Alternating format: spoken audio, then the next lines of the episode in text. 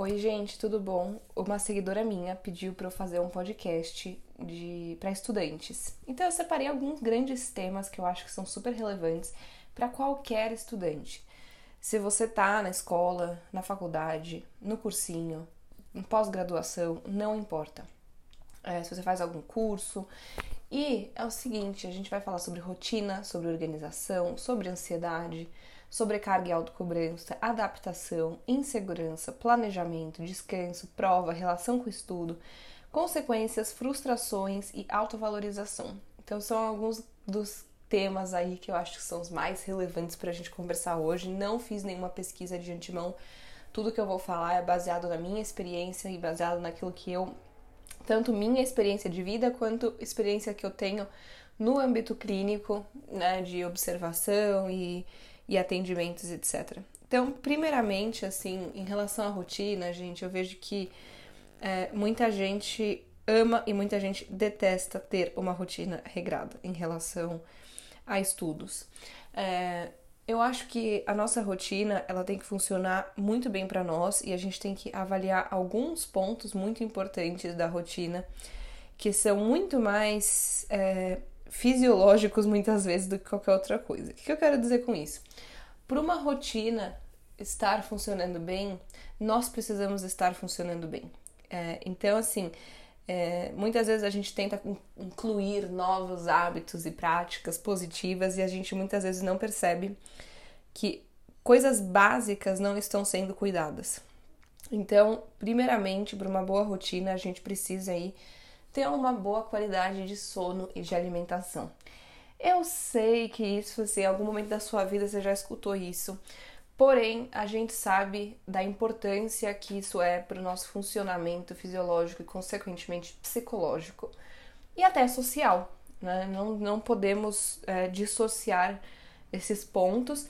E, e assim, para a gente, por exemplo, conseguir ter uma boa atenção, né, um bom foco nos estudos, a gente precisa estar tá com uma boa qualidade do sono, a gente precisa ter se alimentado bem. Então, são coisas, gente, que muitas vezes as pessoas não percebem a importância que isso tem na rotina. Então, primeiramente, em relação à rotina, assim, avalie como está sendo, principalmente tua rotina de sono, de alimentação. Tua rotina social também, gente. Por que, que eu tô dizendo isso? É... As nossas relações sociais, nosso ambiente, né, ele é muito importante para nós. A gente precisa ver se isso está nos fazendo bem. É para a gente poder prestar uma boa atenção, para a gente ter um bom foco, a gente ter um bom rendimento, isso também são fatores que estão interligados. Então, as pessoas com quem você se relaciona, mesmo quando você não está estudando, tem impacto na forma como você se percebe e na forma como você lida também com seus estudos. A gente não consegue é, dissociar as coisas da vida de uma pessoa nas áreas, com, nas áreas nesse sentido, como às vezes a gente gostaria de fazer. Ah, estudo, estudo, amigos são amigos, né? Relação comigo é relação comigo.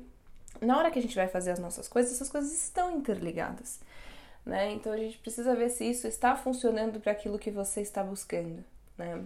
E, e assim, gente, o ambiente que eu estou usando para estudar, o ambiente que eu estou usando para fazer as minhas coisas, ele faz com que facilite ou dificulte que eu consiga concluir as minhas tarefas.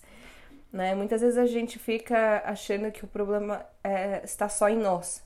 Ah, porque eu não consigo prestar atenção, eu não consigo prestar atenção, eu não sei o quê. E muitas vezes são ambientes que não são propícios para isso. Que ambiente que eu estou usando para estudar? Né? E, e, de que forma que eu estou fazendo isso, sabe? Estou fazendo isso com pausas, estou fazendo isso horas e horas e horas direto, né? Estou fazendo isso com pouca antecedência, com muita antecedência. A gente precisa ver esses pontos para ver se essa rotina, da forma como ela está sendo organizada, está sendo funcional para você. A rotina ela é algo que ela tem que ser única e exclusivamente é, funcional para você. Uma coisa que eu falo muito para as pessoas na clínica, que foi uma dica que eu vi num, num vídeo no TikTok, é o seguinte: tem uma moça que ela postou isso, eu nunca tinha visto isso, gente. Eu sempre gostei muito de falar de rotina, falar de organização. É, e ela falou que ela divide o dia dela de acordo com a energia que ela tem. Então, assim, gente, é claro que tem coisas que a gente precisa fazer e ponto final. Só que o que, que acontece? É, a forma como a gente faz isso é, o quanto de tempo, são, são coisas variáveis, né? O tempo que a gente vai investir nisso, é, que momento do dia a gente vai organizar isso. Porque o que, que acontece? Se a gente já começa o nosso dia com uma lista que tem 380 coisas que nós temos que fazer, e a gente já percebe que a gente já tá acordou mais cansado, teve uma noite de sono que não foi muito boa, isso vai fazer com que a gente se sinta ainda mais desmotivados para começar a fazer as nossas coisas. Quando a gente divide de acordo com a nossa energia. Então, por exemplo, se eu tiver com muita energia, ah, então eu vou estudar três tópicos da matéria. Ah, se eu tiver com mais ou menos de energia, eu vou estudar dois. Se eu tiver com pouca energia, amanhã eu estudo um. Então, quando você faz essa divisão, o seu corpo ele entende o quê? Que ele tem opções, que ele tem possibilidades. Na hora que você entende que você tem possibilidades, isso abre para nós, isso traz mais energia para nós. Gente, por incrível que pareça, isso faz com que a gente faça mais coisas ainda. É, porque a gente sabe que de um jeito ou de outro a gente vai estar tá fazendo e a gente vai estar tá, é, satisfeitos, entende? Então isso é uma dica de ouro para nós, principalmente em relação aí a, a essa questão de estudo. Falando de organização, né? Gente, hoje em dia, é, eu lembro quando eu ia para a escola, só existia agenda de papel e era isso. Hoje em dia, a gente tem agenda de computador, a gente tem agenda de papel, a gente tem aplicativo, a gente tem planner, a gente tem planner mensal, a gente tem planner diário. O que não falta, o que não falta são, são opções né, de como se organizar. A, a, organização ela tem que ser algo que funciona e que te facilita a vida, não te complica. Tem gente que quer fazer uma organização linda, maravilhosa, mas que mais complica do que facilita. E isso vai gerando na pessoa um movimento contrário do nosso objetivo com, com a organização. Porque isso faz com que muitas vezes a pessoa já percebe que aquilo vai dar trabalho, que aquilo vai demorar para fazer. E muitas vezes faz com que muito deixe de ser organizado, né? Gerando aí o movimento contrário ao objetivo. A organização ela é para facilitar a sua vida e de mais ninguém. Muitas vezes as pessoas nem têm acesso. Gente, ninguém olha a minha agenda. Ninguém sabe se minha agenda está escrita de caneta azul, vermelha, verde, amarela. Ninguém sabe. Mas ela é para me facilitar, para me, me fazer é, livrar espaço na minha cabeça. Por quê? Se eu tiver que guardar, por exemplo, todos os atendimentos que eu tenho na quarta-feira, que é o meu dia mais cheio de atendimento hoje em dia, o que, que vai acontecer? Eu vou ter que manter aquilo na minha cabeça. Ah, é porque tal horário tal pessoa, tal horário tal pessoa, não, não, não. e eu não vou ter este espaço para outras informações. O nosso campo atencional, ele é limitado. Ele é como se fosse uma estrada. Vai, a gente tem quatro vias, né, por exemplo. Se você está usando três dessas vias para poder manter as informações na sua cabeça, tudo que você tem que fazer, sobrou só uma para você estar tá prestando atenção numa outra coisa, por exemplo, sabe? Obviamente tem coisas que a gente não consegue, por uma questão aí cerebral, fazer simultaneamente. Mas é, se a gente usa uh, essas, essas formas de organização para facilitar a nossa vida, a gente libera espaço de atenção, né? Então é muito. Você tem que ver aquilo que funciona para o seu momento. Isso também acho importante. Por quê? Às vezes a gente usou durante. Eu, por exemplo, durante os cinco anos de faculdade, eu usava muito listas e eu usava muito planner para me organizar planner mensal que tem pouco espaço para escrever, o negócio é bem fininho. O que, por que, que para mim era bom naquela época? Porque eu colocava na mochila. Eu carregava para lá e para cá. É, eu não precisava de tanto espaço assim para escrever, porque eu anotava só as coisas que eram da faculdade ali, e cada dia era uma matéria diferente. É, além disso, eu usava as listas para organizar os estudos de cada matéria, também não precisava de muito espaço para escrever, porque cada matéria tinha sua lista. Só que o que aconteceu? Quando eu me formei, eu vi que aquela forma de se organizar que eu usava na faculdade já não funcionava para mim quando eu fui para a clínica. Por quê? O planner mensal ele faz que você tenha pouco espaço para escrever durante o dia. Eu precisava de mais espaço. Então, tem que funcionar para o seu momento de vida. Para mim, hoje, a agenda ela precisa ter mais espaço e ela pode ser mais pesada, porque eu não fico carregando ela numa mochila mais. Entendem? Então, a nossa organização ela precisa ser funcional. Por exemplo, também, eu usava antes para anotar coisa de contabilidade da clínica, é, eu passava tudo para um papel e mandava para a empresa que faz as coisas para mim. Depois eu comecei a fazer o quê? Eu fazia, eu, ficou muito difícil fazendo papel porque eu comecei a ter muito paciente. E aí eu comecei a usar o Trello. O Trello aí é uma dica para vocês de aplicativo que eu particularmente, assim, quem me ensinou foi até o meu marido a usar. Porque, gente, não é um aplicativo pago, tem a versão paga, mas você faz 99% das coisas com a versão grátis, com a versão gratuita. E assim, você tem, eu tenho um aplicativo no meu telefone, então aonde eu estiver, é, onde eu estiver eu consigo acessar tudo que tem nele. Eu não preciso estar necessariamente no computador. Eu faço ele do jeito que eu quiser, então eu ponho o plano de fundo que eu quero, eu faço a lista que eu quero, ponho a etiqueta que eu quero. E, e assim, você monta ele de acordo com a sua necessidade. Então é um aplicativo extremamente fácil, funcional, visual. Visual é uma coisa muito importante para a gente guardar informações e que facilita a nossa vida. Eu coloco nele datas, eu coloco coisa de pagamento, eu coloco coisa de depósito, eu coloco mil informações que eu preciso. E o melhor de tudo, gente, ele salva automaticamente. Então, meu computador, por exemplo, semana passada, o HD queimou. Eu perdi todos os meus arquivos. As coisas que eu tinha no Trello, gente, eu não perdi nada. Por quê? Porque é um aplicativo, é como se fosse um e-mail, entendeu? E aí fica tudo já automaticamente ele já salva e se dá problema no celular ou no computador, você não vai perder as informações que você tem. Então é uma dica aí para vocês, até para quem gosta muito de usar é, coisas virtuais, é uma ferramenta que para pessoas até que são bem leigas com tecnologia como eu, é muito, muito fácil. Próximo ponto, gente, ansiedade. É, velha ansiedade, né? Que a gente vê bastante as pessoas sofrendo com isso em relação a principalmente épocas de prova, é, apresentação de trabalho e etc. Gente, o que, que a ansiedade ela faz conosco? Ela, ela é uma coisa assim. A ansiedade é, ela é uma coisa que natural para as pessoas, tá? Não é, não tem, não, não, não é um sentimento que a gente zere. Tô tentando descrever da melhor forma possível para vocês. Só que às vezes ela se torna disfuncional para nós e ela começa a nos fazer muito mal. A ansiedade, quando ela se torna muito excessiva, ela começa a falar coisas, falar entre aspas, coisas na nossa cabeça que muitas, muitas, muitas, muitas vezes não aconteceram ainda e não são baseadas em fatos reais e sim em fatos que nós estamos imaginando.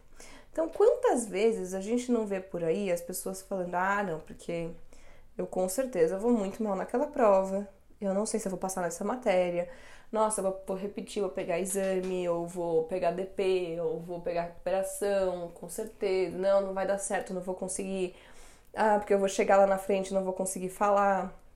Então, muitas vezes a a ansiedade ela leva a gente a tentar prever o futuro de uma forma muito negativa.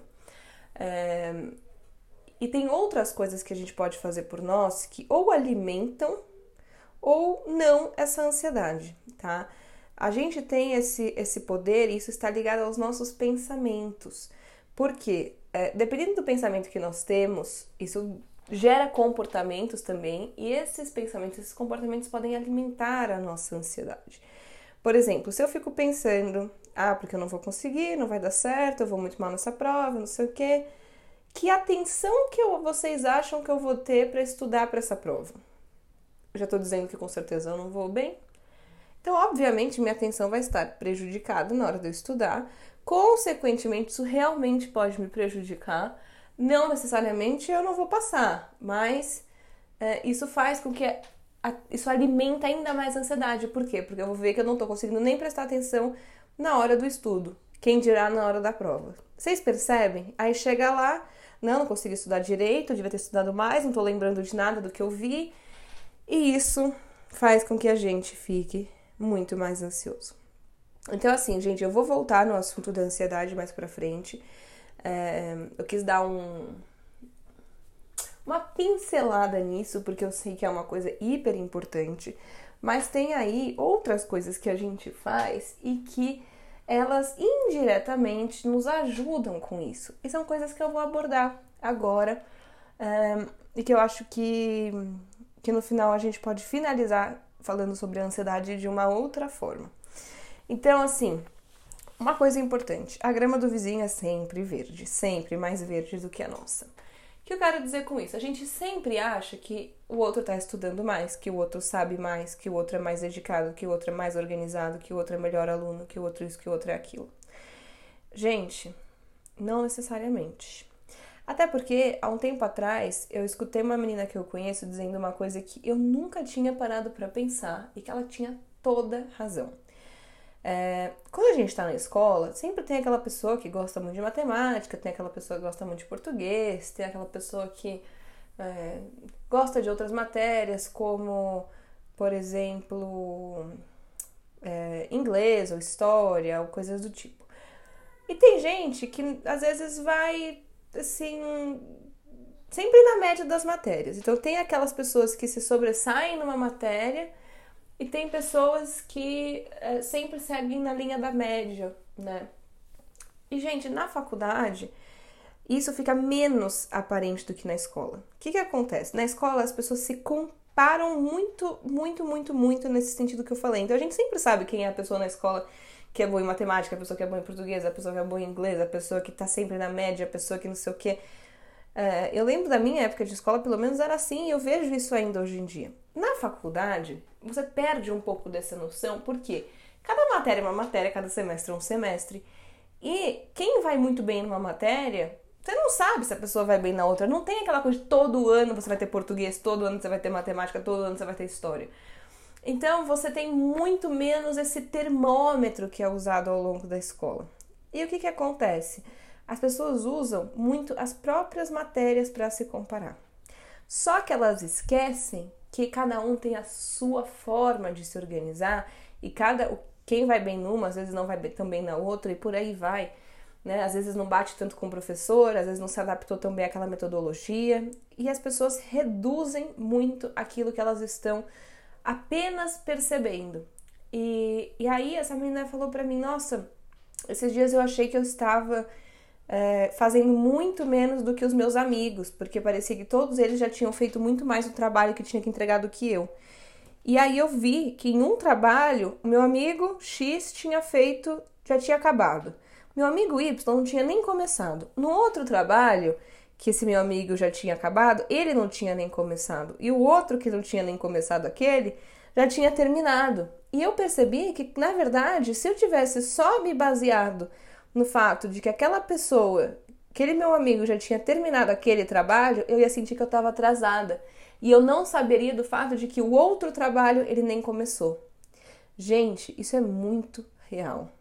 É, a gente começa a perceber que cada um tem a sua forma e que essa forma ela não é comparável. Até porque, por exemplo, quem vai sempre bem, entre aspas, em matemática, um dia pode não ir tão bem. Né? E a gente sempre está olhando e tirando as nossas próprias conclusões e comparando isso conosco. Então, cuidado, porque muitas vezes parece que a, outra pessoa está indo muito melhor, está lidando muito melhor, e a gente acha que nós estamos sempre atrás e não que cada um tem a sua forma, tá? Esse é a primeira primeiro ponto, porque isso também já gera o quê? A nossa relação com os estudos. Sobre a nossa relação com os estudos, é, é uma coisa que eu acho que a gente tem que cuidar bastante. É, assim, desde criança eu sempre gostei muito de estudar, mas eu sempre achei estranho o porquê de ser é, levado da forma como é. Muitos, para muita gente, o estudo se torna algo ruim, aversivo, chato, né? E não como algo que, ah, estou aprendendo uma coisa nova, né? Estou é, vendo coisas diferentes, conhecendo coisas diferentes. E assim, a, a relação que a gente cria com o nosso momento de estudo muda muito o quanto a gente aprende, o quanto a gente retém de informação. Porque se você está sentado ali achando aquilo um saco, é muito difícil você conseguir prestar muita atenção. É, tem, obviamente, tem matérias que a gente gosta mais do que outras, normal, não é pra gente também amar tudo, impossível. Porém, é como a gente leva este momento e não necessariamente aquela matéria. Então, ok, vamos supor, eu era uma pessoa que eu não. Eu não amava geografia na escola. Não era a matéria que eu preferia estudar, eu preferia estudar história do que geografia. Mas eu também tinha que estudar geografia. No momento em que você tem que estudar uma matéria que você não ama, é muito mais você lembrar do porquê você está fazendo aquilo, do porquê você está ali, do que realmente muitas vezes você está fazendo isso pelo gosto em si daquilo, entendem? Diferentemente de uma matéria que você já gosta e você já tem esse gosto e que facilita. Mas o momento, a relação com o que você cria daquele momento é muito importante desde sempre. Então, se você hoje é, tem 20 anos, se você tem 15 anos ou se você tem 30 anos, e você percebe que o momento estudo é visto como uma coisa chata, refaça essa relação, este momento, reveja algumas coisas, porque isso vai te trazer resultados e um, um prazer muito maior. É, outra coisa, gente, eu vejo um desequilíbrio muito grande que gera nas pessoas muita frustração, tá? O, o que, que eu tô querendo dizer com isso? É, muitas vezes as pessoas, por terem essa relação negativa com os estudos, deixam as coisas todas para a última hora. Porque não estavam afim, porque aquilo é chato, porque isso, porque aquilo. E o que, que acontece?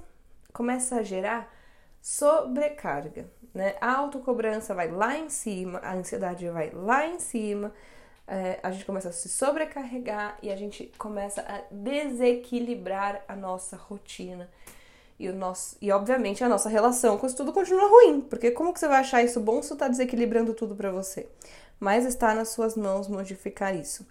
É, então, assim, quando, quando a gente deixa as coisas todas para a última hora, a gente tem que pegar e fazer o quê? Investir todo o nosso tempo.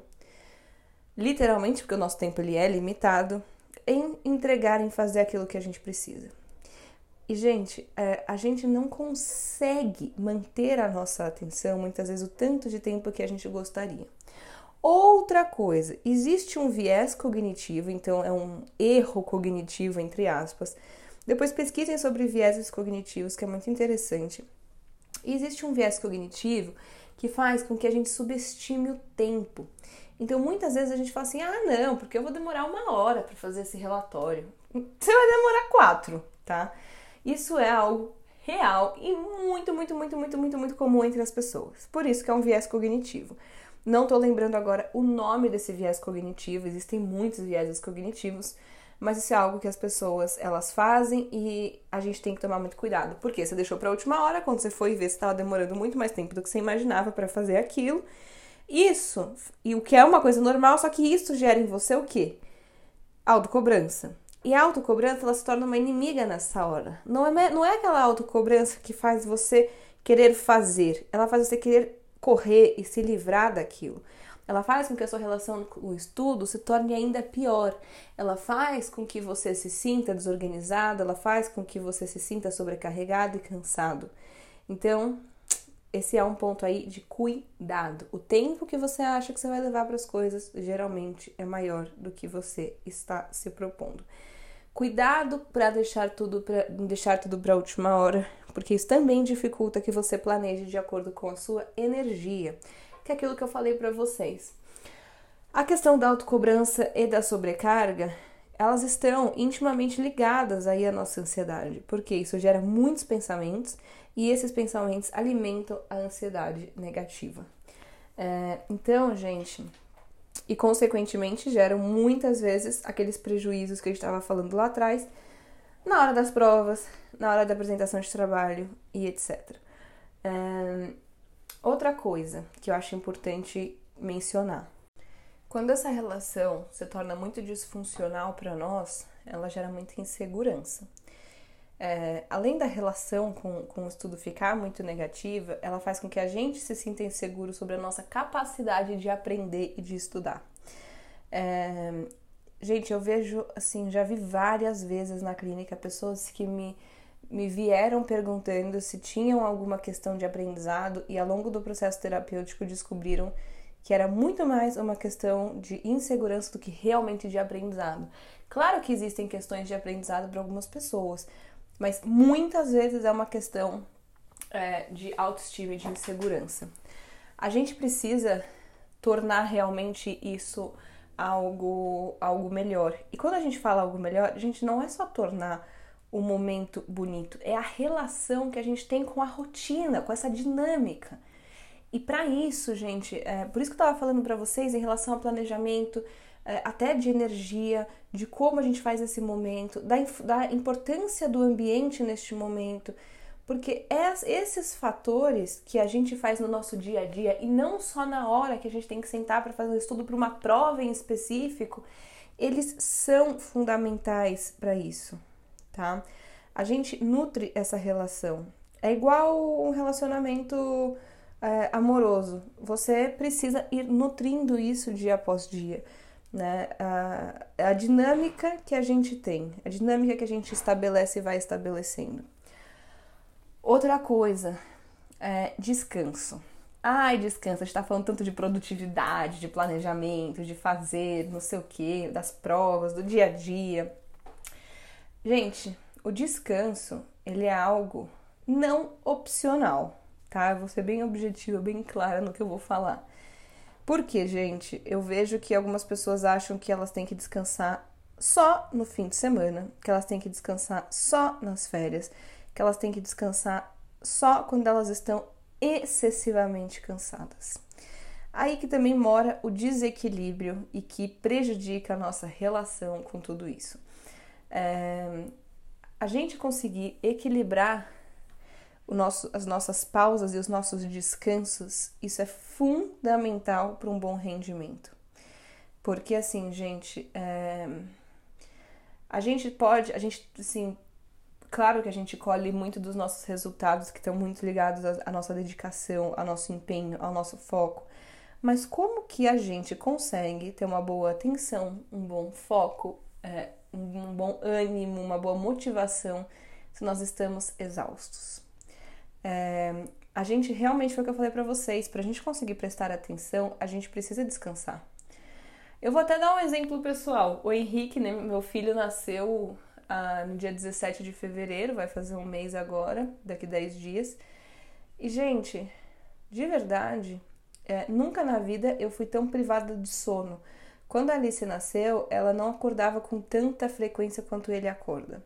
E a minha vida na época, porque eu era muito mais nova do que hoje, não tinha tantas obrigações quanto hoje em dia. Eu não precisava do, do tanto de atenção e do tanto de, de energia que eu preciso hoje para minha rotina. Eu não conseguia é, esses dias nem lembrar do CEP da minha casa, que é uma coisa que assim eu falo direto, que eu uso direto. Eu não conseguia lembrar de informações que eu tô careca de dizer e saber. Não era só o CEP, tinha outras várias coisas. Tinha o CPF do meu marido, que é uma coisa que eu sei de cor. Tinham tantas coisas esses dias que eu não conseguia lembrar de tão cansada. É, nome de coisa, é, por causa do cansaço. Então a gente realmente precisa é, de um bom sono. O nosso sono, né, ele vai em ciclos e a gente faz a manutenção do, das informações, das memórias no sono REM, né? E e assim, gente, durante o sono REM, a gente tem uma recuperação né, da nossa energia física é, e a consolidação aí da memória, como falei para vocês. E com o, o recém-nascido, você tem que acordar direto. O que como ele é o último é, estágio do sono, eu não consigo chegar nesse sono muitas vezes. O que faz com que você fique excessivamente exausto. Então, vocês veem a importância do sono. É, é muito, muito, muito importante. E o que, que acontece, gente? É, a gente muitas vezes acha que a gente tem que mudar muito a nossa rotina durante semana de prova e do dia a dia se a gente mantém essa boa relação, a gente gosta da forma como a gente se organiza e se planeja, a gente não sente que a gente tem que fazer mudanças tão abruptas nas semanas de provas. A gente sente que a gente tem que incluir aí algumas, dif algumas diferenças. Então, em tempos de estudo, em horas de estudo, forma de estudo e etc. Mas não tantas mudanças tão abruptas assim. O que para o nosso corpo também não gera tantas consequências negativas de exaustão e de cansaço. É, sobre as pausas e descanso, é, na hora que você está em semana de prova e que as pausas e os descansos eles são menores, é importante que elas sejam feitas.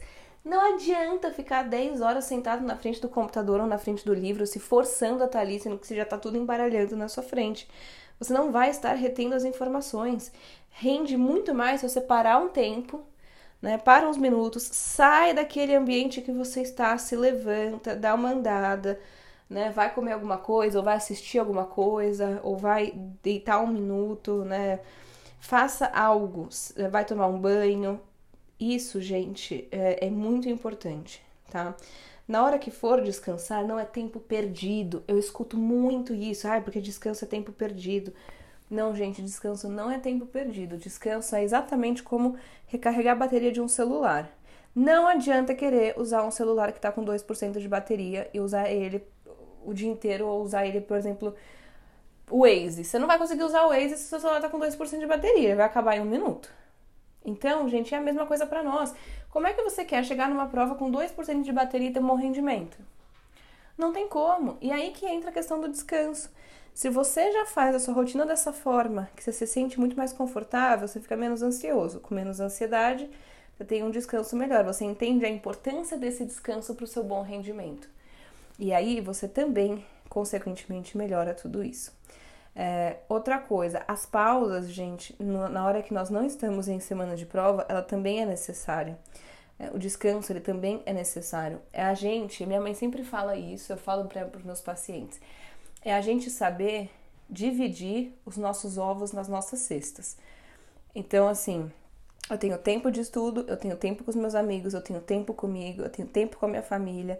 Você dividir isso da forma que você consegue, da melhor forma possível para que você não sinta que você está colocando tudo numa mesma cesta, deixando cestas vazias e deixando cestas superlotadas. Porque senão, gente, as consequências elas vêm, tanto as consequências é, nos estudos quanto consequências psicológicas e fisiológicas. Vocês entendem como as coisas estão interligadas?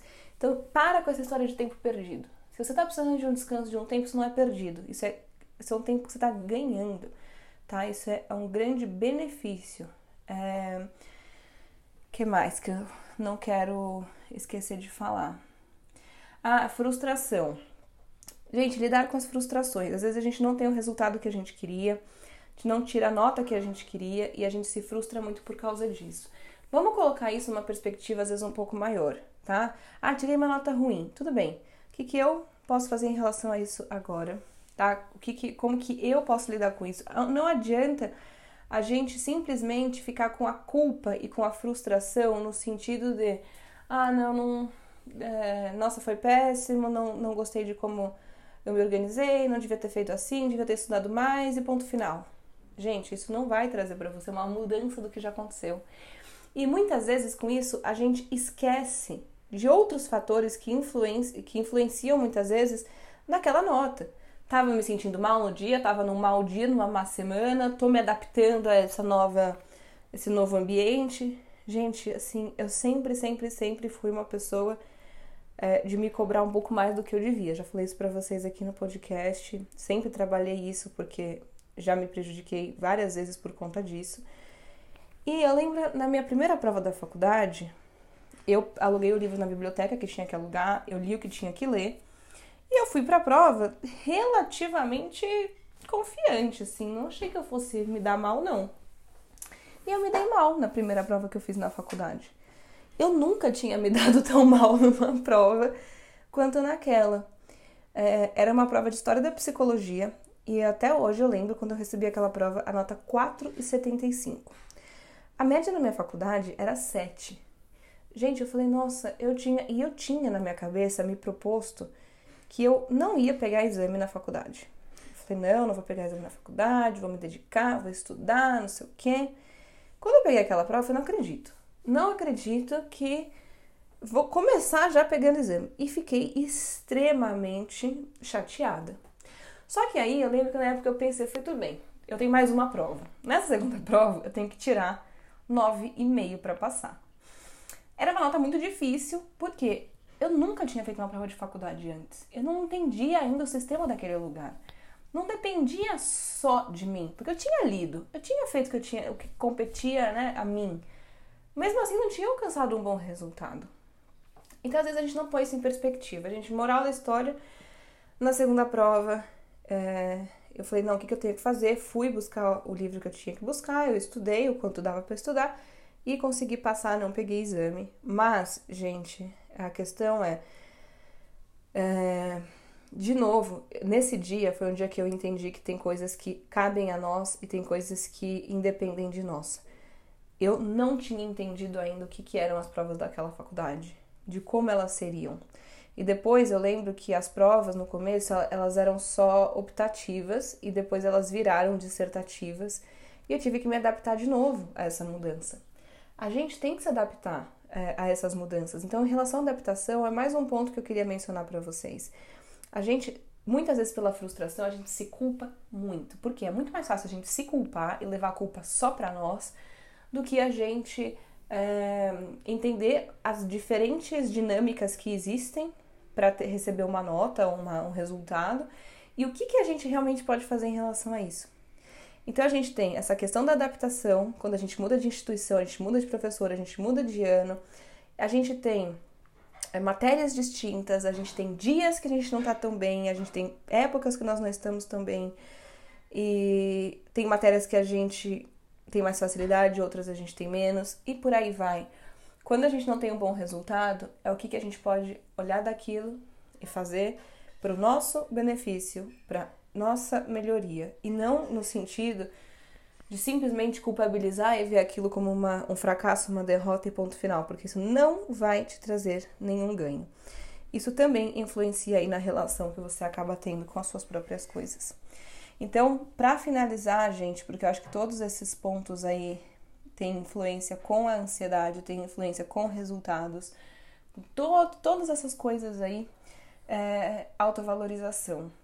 A gente muitas vezes, é, que eu tô falando para vocês, eu lembro muito dessa história aí, da, dessa prova de, da história da psicologia, e muitas vezes a gente coloca isso na nossa cabeça e esquece das, das histórias que nós temos de, de coisas bacanas que nós fazemos, sabe? É importante a gente também parar para olhar tudo que a gente faz, o esforço que a gente coloca, tudo que a gente tem é, reunido de recursos, as dificuldades que a gente passa, é, os testes que a gente faz e, e, muitas vezes dão certo ou não dão certo. A gente tem que fazer essa autovalorização dos nossos movimentos. Isso é muito, muito, muito importante para nós.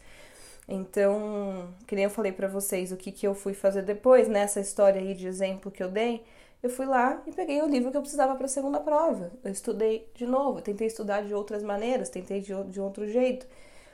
É, e a gente não só tem que olhar é, aquilo que não foi fácil, aquilo que a gente não conseguiu fazer da forma como a gente gostava, mas a gente tem que valorizar o, o outro lado. Isso para nós é fundamental para um bom rendimento, para bons resultados, tá? Então, se autovalorize pelos motivos que você tem que se autovalorizar. É, use autocrítica com sabedoria, então, no sentido construtivo e não destrutivo. E não se esqueça da importância, né, do sono, da alimentação e do descanso, das pausas, enquanto também acordada, né? E é isso, eu espero muito que vocês tenham gostado. Eu vejo vocês semana que vem. Um beijo.